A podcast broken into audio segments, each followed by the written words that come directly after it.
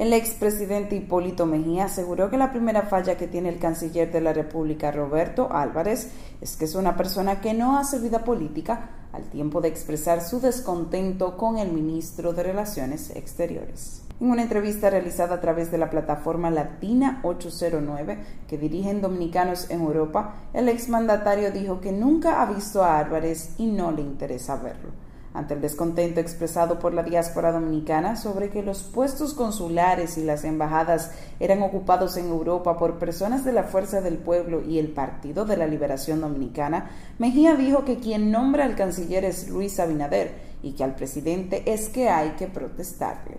A mí no me gusta el canciller ni estoy de acuerdo con él, pero el que nombra es Luis a Luis es que hay que hacerle la protesta y hagan comunicaciones, porque yo realmente creo que hay que tener un canciller político, un canciller de nosotros, que le duela a nuestra gente allá y aquí, dijo Mejía. Indicó que cuando fue presidente asumió su responsabilidad y el canciller hacía lo que él mandaba o se votaba. El de ahora lo primero que dice es que él no es político. Bueno, habrá que pasarle su pagaré. Son ustedes que deben pasarle su pagaré, no soy yo.